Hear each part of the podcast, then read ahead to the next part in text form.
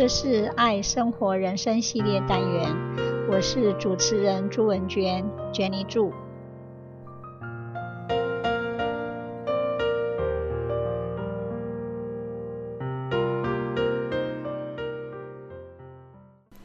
今天我要分享的这本书是纪伯伦的《先知》。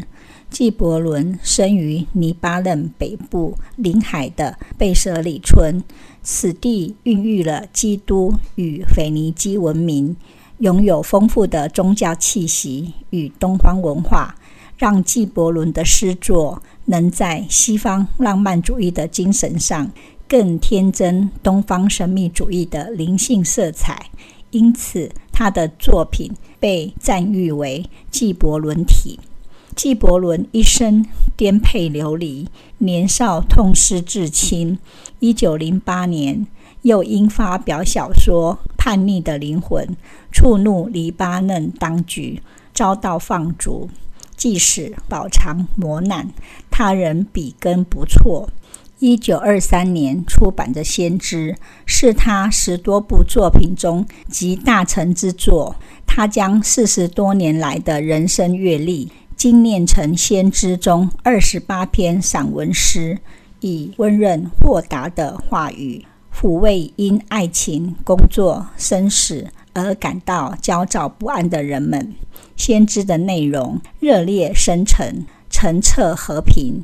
读来有一种天地宇宙充溢胸中的狂喜。席慕蓉诗人及散文作家说，王继庆也说，《先知》是一本奇妙的著作，它满足了个别心灵的不同需求。哲学家认为它是哲学，诗人称它为诗。青年说，这里有一切蕴含在我心中的东西。老年人则说：“我曾不停地寻求，却不知寻的是什么。现在，当我垂暮之年，在这本书中，我找到了我的宝藏。”科学家和法学家也坦诚此书给他们很大的启示。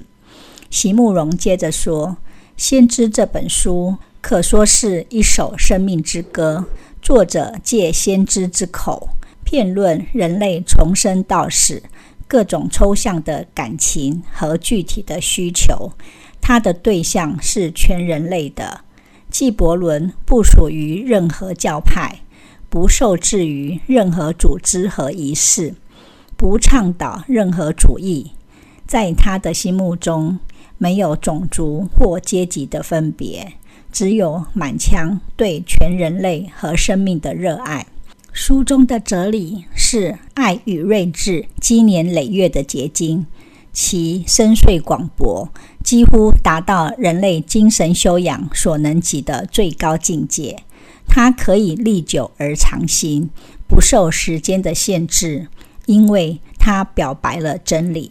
阅读此书，心中就像被水洗过一般的清明洁净。如同面对一朵单纯而又深邃的白莲，在书中，纪伯伦化身神秘先知阿穆斯塔法，以散文诗的形式，悠然道出他对爱、婚姻、工作、死亡、自由等人生大哉问的彻悟与洞见。他用简洁的文字和跃动的想象。承载了最深邃的人生哲理，话语中不只充满真知灼见，更满怀对生活和命运的理解、豁达和慈悲。第一篇传来了，女预言家艾米特拉说：“你的船已抵达，你必须走了。”奥菲里斯城的群众不舍先知阿莫斯塔法离去。艾蜜特拉为群众发言：“我们的爱不会束缚你，我们的需要也不耽搁你。然而，在您离开之前，请对我们说话，给我们真理。”于是，先知遂缓缓吐露充满哲思与诗意的语言，告知大家：第二篇论爱。敞开封闭的心是初恋的美丽悸动。先知要人追随爱的召唤。当爱神发现你够资格，自然会前来指引方向，让你在爱中领略痛苦，释放欲望，最后成全自己。而当生命出现真爱时，两人要彼此相爱，却不捆绑彼此。第三篇论婚姻，夫妻必将永远相依偎。当死神要分散你们的日子的时候，你们也应要在一起，形影不离。但在相聚中，你们要保留空间，彼此相爱，但不要让爱成为束缚。一起欢乐的载歌载舞，但彼此要保持独立，站在一起，但不要靠得太近。第四篇论孩子，你们的孩子并不是你们的孩子。他们是对生命本身有所渴求的子女，尽管他们跟你们在一起，却并不属于你们。你们可以把你们的爱给予他们，却不能给予思想，因为他们有自己的想法。你们可以力图仿效他们，却不可企图让他们像你们。第八篇论快乐与悲伤。当你们欣喜时，深省自己的心灵，你们会发现，如今带给你们欢乐的，正是当初带给你们忧愁的。当你们哀伤时，再审视自己的心灵，你们会发现，今日带给你们忧愁的，正是当初带给你们欢乐的。只有当你们完全清空时，才会保持静止与平衡。世界充满了无限的包容，快乐与悲伤，理性与热情，善与恶，在先知眼中并不相对，也不绝对。快乐与悲伤在人心中分享着不可分割的命运，犹如善恶、好坏、正直与不义，相互纠结，互为因果。第二十七篇论死亡。彷徨的人们渴望先知的指引，众人最后要面对的都是同一个问题：死亡。死亡不就是赤身肉体站在风中，在阳光下融化吗？停止呼吸，不就是要让呼吸从永不止歇的潮汐中得到解脱，使它升华、扩展，且毫无窒碍地寻求神吗？生和死是一体的，唯有放下生命的身体，存有的心灵才会真正的舞蹈。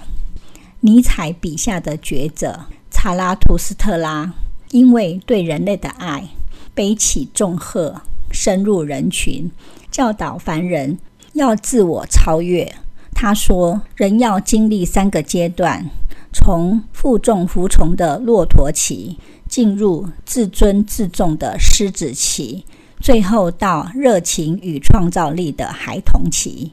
尼采带来的是人文主义的复兴，纪伯伦笔下的阿穆斯塔法是真挚的人道主义。出于爱与不舍，他要带领人们从出生到死亡，真实面对真理，正视充满矛盾的现实世界。释放无尽的宽恕。第二十八篇论告别。